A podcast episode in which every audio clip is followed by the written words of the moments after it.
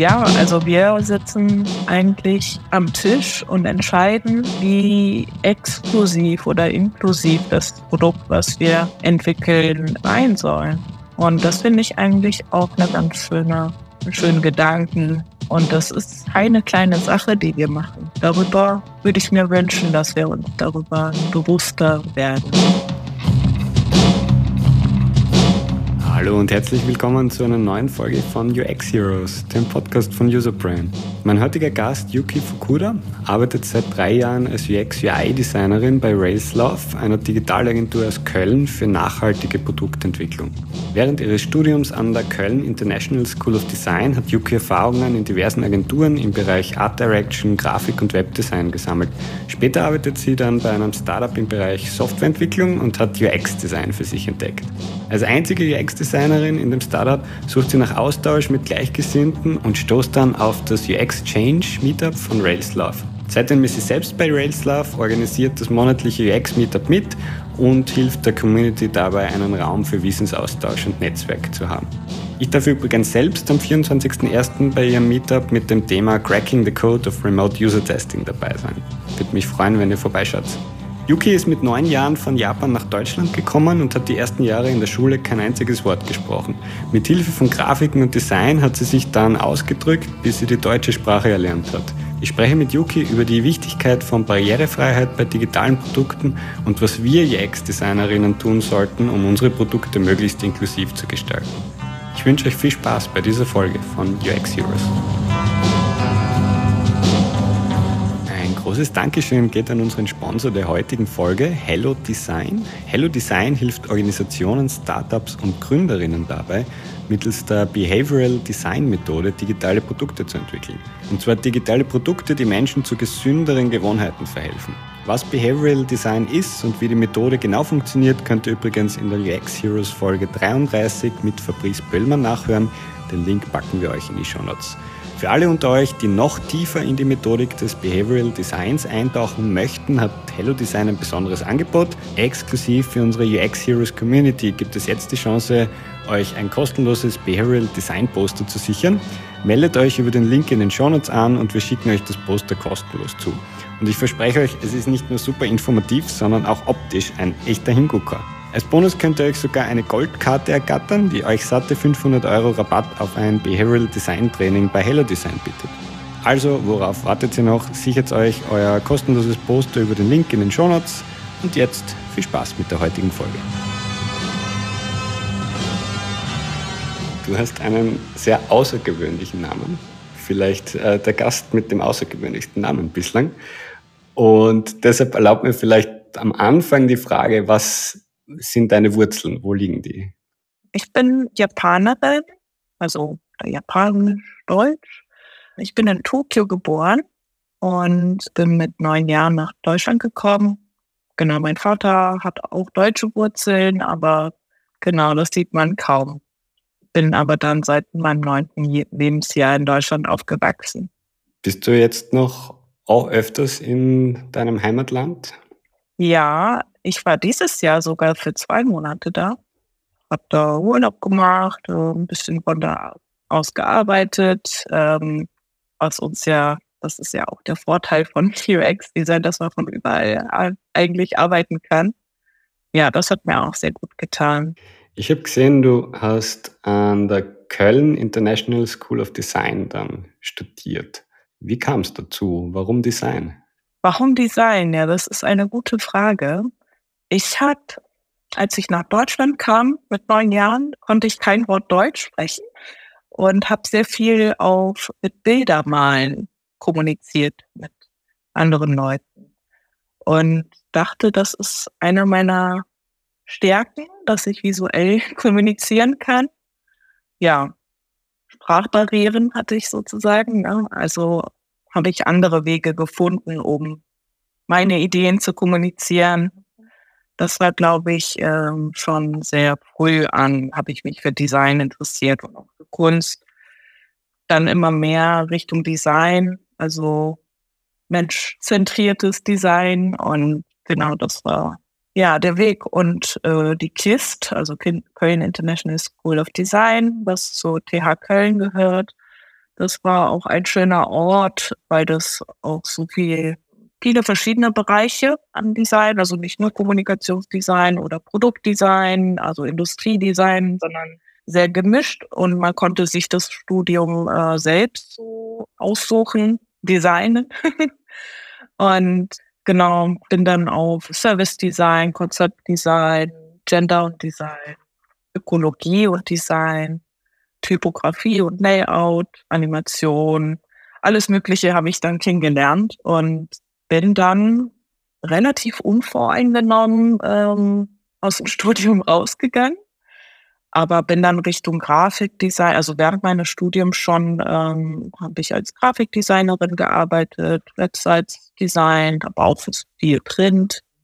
Ja, bin dann irgendwie bei UX gelandet und digitale Produktentwicklung. Ja, im Moment habe ich auch das Gefühl, dass mir das ganz gut liegt. Mhm. Macht auf jeden Fall Spaß so. Du hast erzählt, dass du dann Design verwendet hast oder Zeichnungen verwendet hast, um die, die Sprachbarriere zu überbrücken. Das habe ich sehr interessant gefunden. Hast du das Gefühl, dass das aus der Not heraus entstanden ist? Dass du gemerkt hast, ich suche jetzt irgendwie ein Mittel, um mich auszudrücken? Oder war das ja. diese, dieser Reiz am, am Design und an der Kunst eh schon immer seit der Kindheit in dir quasi und du hast das nur genutzt, um als, als eine Methode, um, um Kommunikation zu machen? Ja, also im Nachhinein gesehen denke ich, dass das visuelle Kommunikation war, aber natürlich äh, war mir das alles nicht so bewusst. Und genau, ich habe aber schon davor, also schon in der Jahreszeit sozusagen gerne gezeichnet. Genau, das war schon immer eigentlich ähm, ja mein mein Hobby.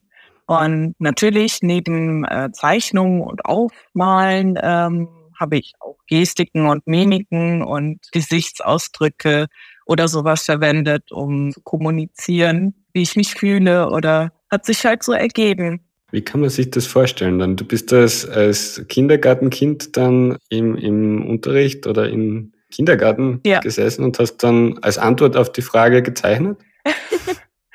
ich kam mit neun Jahren, also da war ich in der dritten mhm. Klasse, also schon in der Grundschule mhm. sozusagen. Und ja, das, ich habe eigentlich gar nichts gesagt und ja, nur äh, genickt, Kopf geschüttelt oder mit den Schultern gezuckt.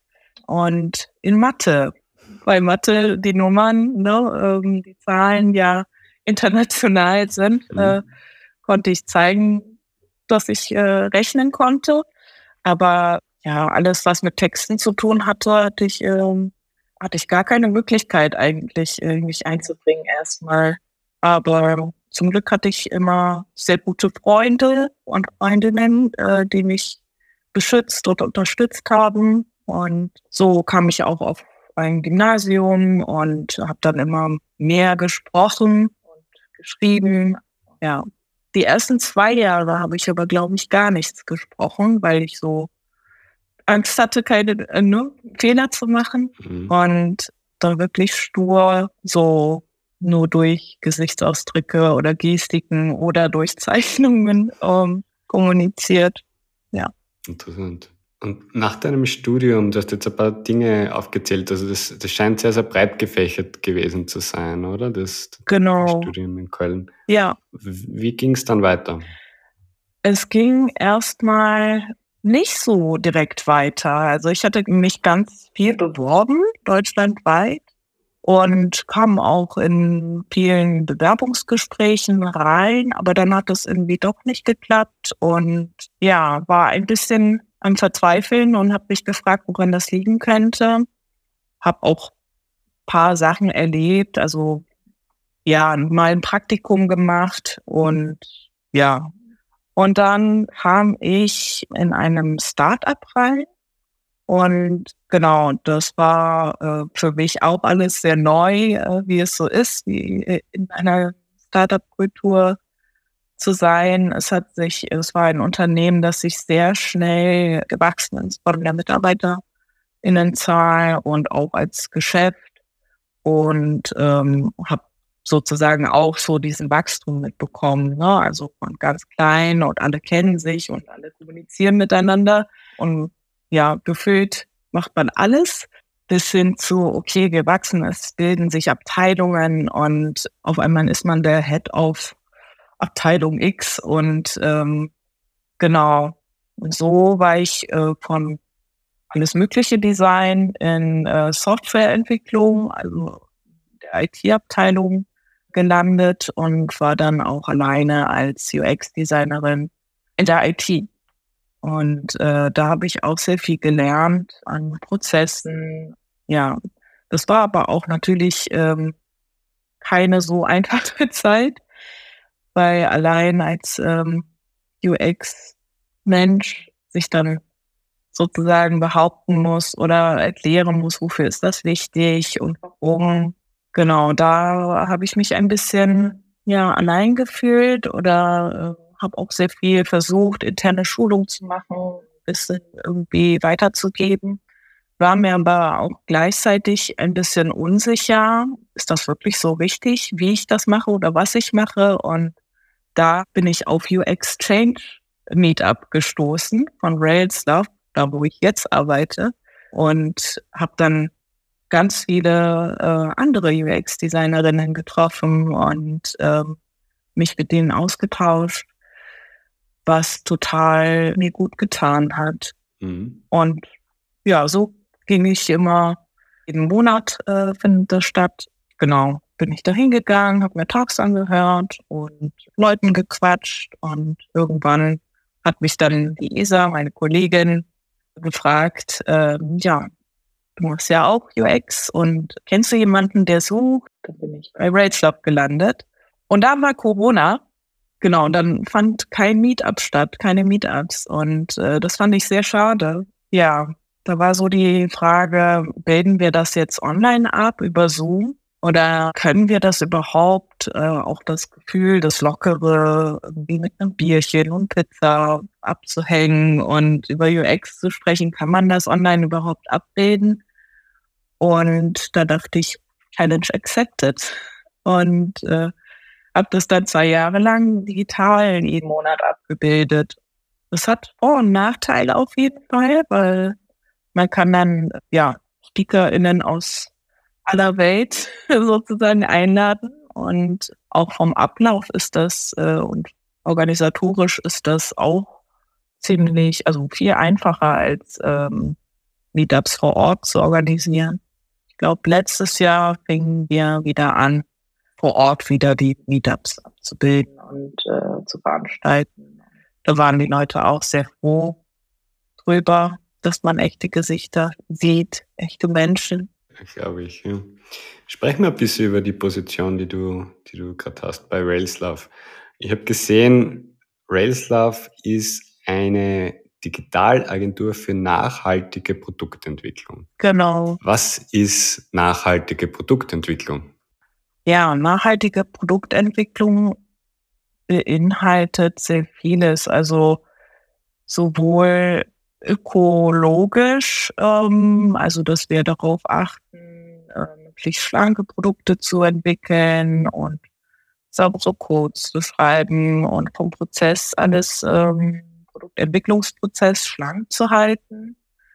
Gleichzeitig, wir arbeiten mit sehr vielen Startups oder Grown-ups zusammen versuchen wir auch, dass die Kultur ähm, von den Menschen, die die Produkte entwickeln, mitzuprägen. Also gesunde Fehlerkultur oder ähm, auch Termine äh, zum Beispiel, ne, ganz einfach gesagt, Prozesse aufzuzeigen, die für uns, äh, wo wir die Erfahrung gemacht haben, dass sie gut klappen, äh, wie mit Fitnesspektiven oder äh, Dailies, also wer so nach dem Scrum arbeitet oder agil arbeitet, kennt das wahrscheinlich. Aber wir sind auch immer sehr flexibel, je nach ja, äh, Reifegrad des äh, Unternehmens und bilden sozusagen zusammen mit, mit unseren Kunden äh, auf Augenhöhe die gemeinsam die Prozesse. Und dazu, zu unter Nachhaltigkeit verstehen wir auch, dass die Produkte barrierefrei sind, entwickelt werden und dass die Produkte auch inklusiv gestaltet werden. Was war das letzte Produkt, an dem du gearbeitet hast, wo du sichergestellt hast, dass es inklusiv ist und barrierefrei? Bei einem medizinischen Produkt ähm, habe ich sehr viele Erfahrungen auf jeden Fall gesammelt. Das war auch ein Start-up und da ging es um eine App, die ähm, ja eine Krankheit behandelt hat, sage ich mal, und ähm, die ja ähm, Krankheit betrifft ähm, eher Menschen über 60 und äh, es war für mich auch neu für so eine Zielgruppe, äh, Nutzerinnengruppe zu designen und ähm, ich befasse mich mit dem Thema schon länger, Barrierefreiheit und Inclusive Design, aber so konkret in einem digitalen Produkt. In den Prozessen ähm, habe ich auch sehr, sehr viel gelernt und auch mich mit meinem Bias eigentlich äh, wurde mir bewusst, ja, wie biased ich, ich eigentlich bin, ähm, obwohl mir das Thema so bekannt ist. Also ähm, das, was man so als UX-UI-Designerinnen ähm, beachten kann, sind ja auch einfache Sachen wie Farbkontraste, Größen von ähm, Buttons oder Schaltflächen und natürlich für alle eigentlich. Ähm, muss auch nichts mit Barrierefreiheit zu tun haben, aber auch sehr wichtig ist halt die logische, ähm, also Informationsarchitektur, die für alle verständlich ist und äh, natürlich Screenreader, Tauglichkeit, äh, dass man mit Schaltflächen arbeiten, Tastaturen sich navigieren kann, genau und Das größte, die größte Überraschung war eigentlich äh, bei dem Testing, ähm, wo wir die Nutzergruppen dazu eingeladen haben, unsere Ideen zu testen, auch unsere Click-Dummies, Prototypen zu testen, weil das war im Rahmen des medizinischen Produkts ähm, auch Pflicht. Also es musste auch alles dokumentiert werden und die User-Tests waren, waren Pflicht? Ja, genau. Mhm. mhm. Und sehr gut. Ja, ich meine ja. Und auch die Prototypen zu dokumentieren, was dabei herausgefunden mhm. wurde und so. Genau. Und ähm, ja, das war auch während der Corona-Zeit oder kurz danach und ähm, wir mussten dann sozusagen remote User-Testing machen mit Bildschirmteilen und ja, Videocalls überhaupt und Termine vereinbaren. Und das äh, habe ich äh, angenommen, dass das vielleicht für die Zielgruppe schwierig sein könnte. Und dem war, also wir haben natürlich auch nur eine Gruppe sozusagen, eine bestimmte Gruppe, die Zugang zu äh, solchen digitalen Produkten hatten, natürlich dazu einladen können. Aber ich war sehr überrascht, wie ja, digital affin ähm, Menschen über 60, 70 äh, waren tatsächlich. Und ja, das hat uns sehr mhm. viel weitergebracht ähm, bei der Produktentwicklung. Ja, die Nutzen dann zu verstehen. Was habt ihr da gelernt bei den Tests? dass Sprache auf jeden Fall sehr wichtig ist, ähm, dass wir oft äh, Sprache in der Produktentwicklung, also zwischen Devs und UX-Leuten und PO, PM, ja, von sowas wie Downloads äh, oder also Begriffe, die wir oft verwenden intern ähm, unter uns jungen Leuten, relativ jungen Leuten, dass das zum Beispiel nicht für alle selbstverständlich sind, dass man darauf achten muss, für wen schreiben wir, wer soll das verstehen. Das war nochmal darauf, ähm, ja, wurden wir uns bewusst, das verstehe ich nicht. Oder ähm, waren wir auch froh, dass die Nutzenden zu uns zurückgemeldet haben, dass das äh, nicht so verständlich ist. Also mit Sprache kann man viel machen, auch die Hervorsehbarkeit sozusagen wenn ich da drauf klicke, wo komme ich dann hin? Wie viel man da an Unsicherheiten schon vorab ähm, klären kann. Ist ja nicht umsonst eine der Usability Heuristics von Jacob Nielsen, Speak the User's Language. Genau. weil es so wichtig ist und weil eigentlich das Interface ja ohnehin nur zum Großteil Text ist oder Audio ist, Kommunikation ist.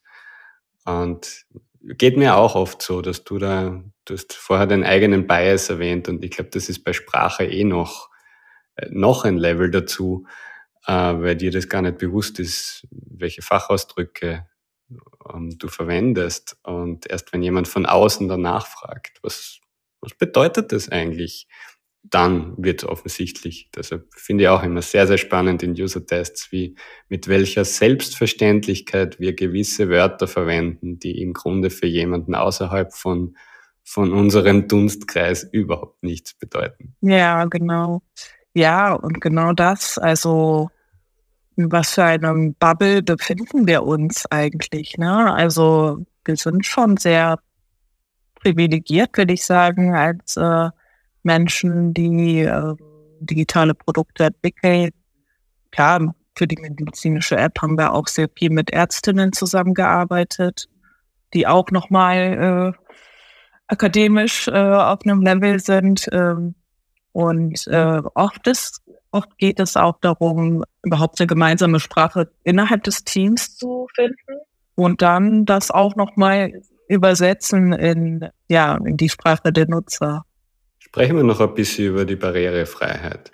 Was sind deiner Ansicht nach die drei größten Fehler, die man bei Barrierefreiheit machen kann, bei digitalen Produkten? Es gibt ja sehr viele äh, Checklisten zum Beispiel, die man durchgehen kann, um äh, ein Produkt oder um eine Webseite auf Barrierefreiheit zu testen.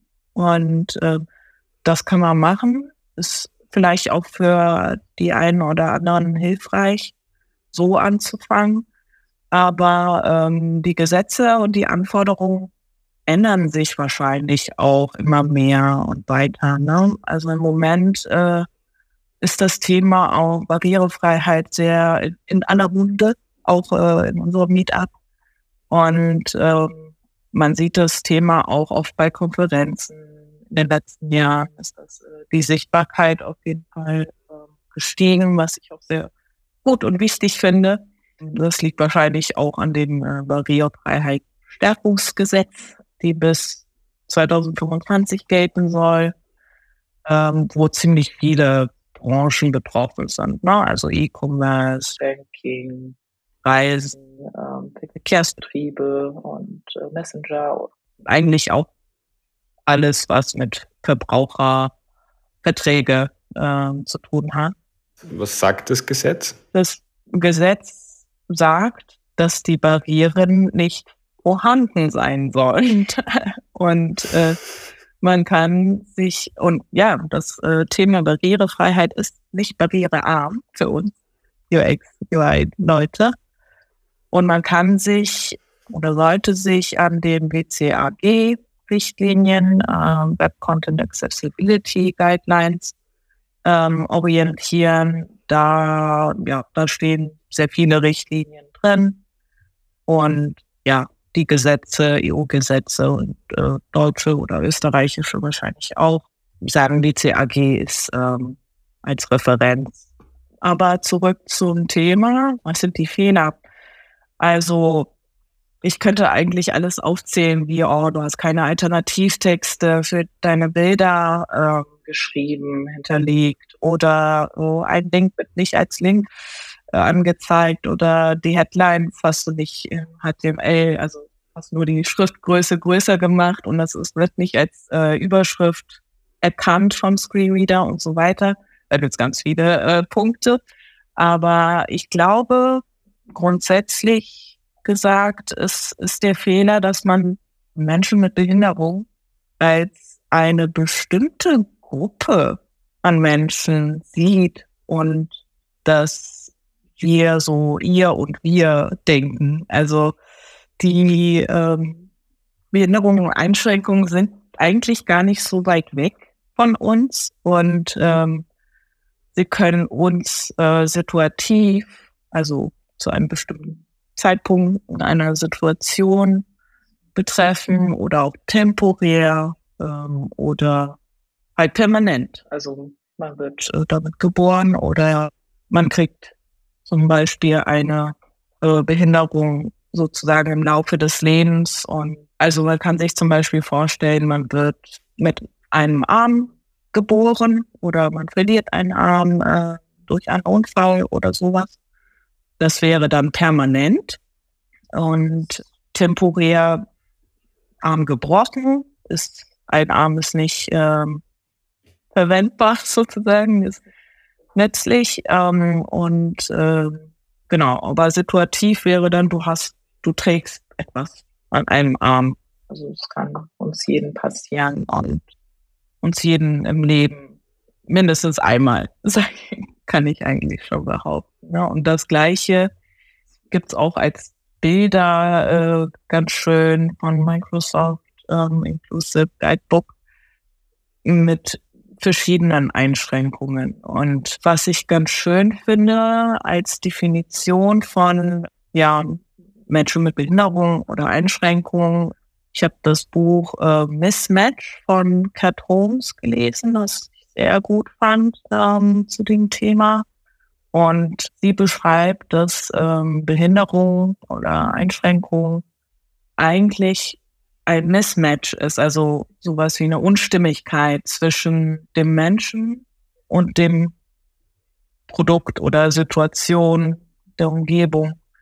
Und das finde ich eigentlich ganz gut als äh, Definition im Kopf zu behalten. Ich sehe auch diese Gesetze und die Regulatoriken als Chance, weil aus Inclusive Design, indem wir bestimmte Leute äh, befragen oder mit denen zusammen etwas entwickeln oder von den Leuten äh, entwickelt werden, dass das sehr viel Innovationspotenzial auch hat und für alle dann gut ist, also nicht nur für die bestimmte Gruppe. Was ich auch wichtig finde, ist, ähm, dass wir als ProduktentwicklerInnen sozusagen schon irgendwie so eine große Macht haben. Ne? Also ähm, ich gehe durch die Straße und sehe, hm, der Aufzug ist kaputt oder die Straße ist nicht barrierefrei oder ein Gebäude ist nicht barrierefrei.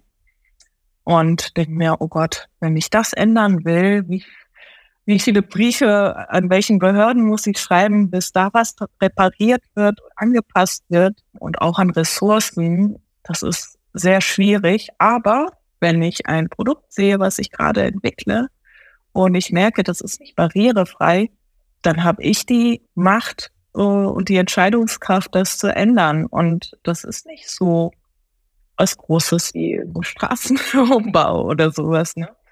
Und ähm, ja, also wir sitzen eigentlich am Tisch und entscheiden, ähm, wie exklusiv oder inklusiv das Produkt, was wir entwickeln, sein soll.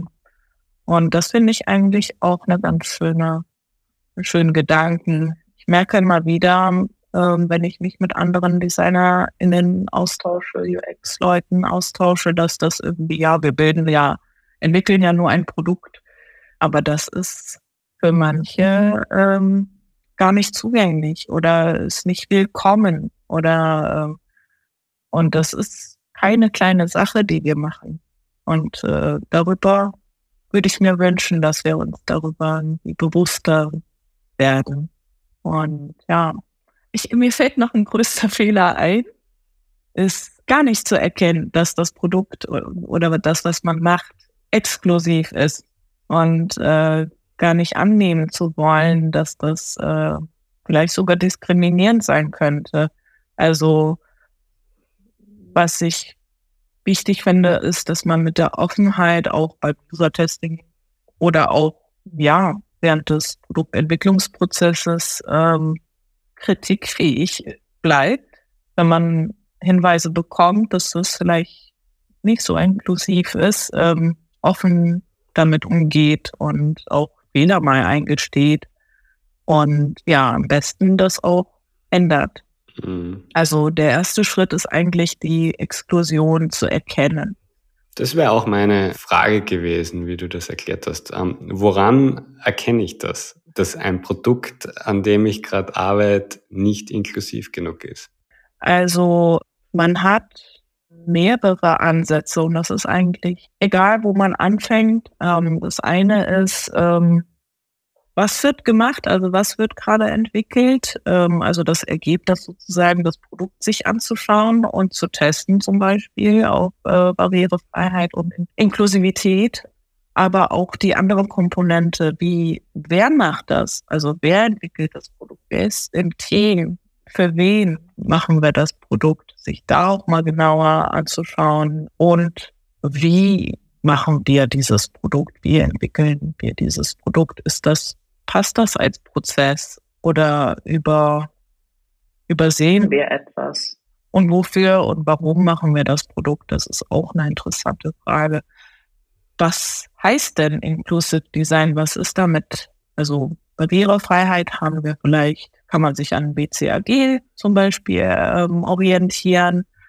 Inclusive Design zum Beispiel ist ja sehr viel mehr. Ne? Also wie äh, Gender, Alter, Körper, Ethnien, Bildungsgrad, Sexualität, wenn das eine Rolle spielt, ähm, kultureller Kontext, Sprache, also Sprache, Muttersprache oder Non-Native, einfache Sprache, da kann man sehr viel machen. Auch finanzielle oder soziale Klassen schließen wir damit auch Leute aus. Ähm, wenn ja, ist das eine bewusste Entscheidung. Also wichtig ist, glaube ich, bei den Punkten, dass die nicht einfach so passieren. Ups, äh, wir haben irgendwie ganz viele Menschen ausgeschlossen, ohne dass wir das wollten. Das kann passieren, aber dass man sich darüber überhaupt bewusst wird ähm, und diese Aspekte sich anschaut. Also ich habe zum Beispiel in der äh, Phase, wo, wo ich äh, nach einem Job gesucht habe, äh, mich beworben habe, mir sehr viele Unternehmensseiten angeschaut, digitale Agenturen, Firmen allgemein. Und ähm, da habe ich zum Beispiel wie ganz viele Bilder gesehen auf Webseiten, wo nur weiße Männer drin drauf waren. Und ähm, da habe ich mich zum Beispiel nicht so willkommen gefühlt. Da hatte ich jetzt nicht so Bock drauf, äh, mich zu bewerben. Und ne, kann ja sein, dass eine Firma wirklich nur aus weißen Männern besteht. Da sollte man das vielleicht auch nochmal drauf gucken, ob das so cool ist äh, für die Firma. Ja. Weil äh, ja, Diversität ja eigentlich Absolut, immer, ja. Ähm, man profitiert immer von Diversität, aber diverse Teams, aber ähm, ja, sich das äh, nochmal anschaut und auch Illustrationen nicht nur die äh, Fotos, sondern auch Illustrationen. Äh, wer ist da abgebildet? Sind da verschiedene Arten von Körper abgebildet oder nur Leute, die ja gesund sind, dünn sind oder keine Einschränkungen haben und so weiter. Mhm.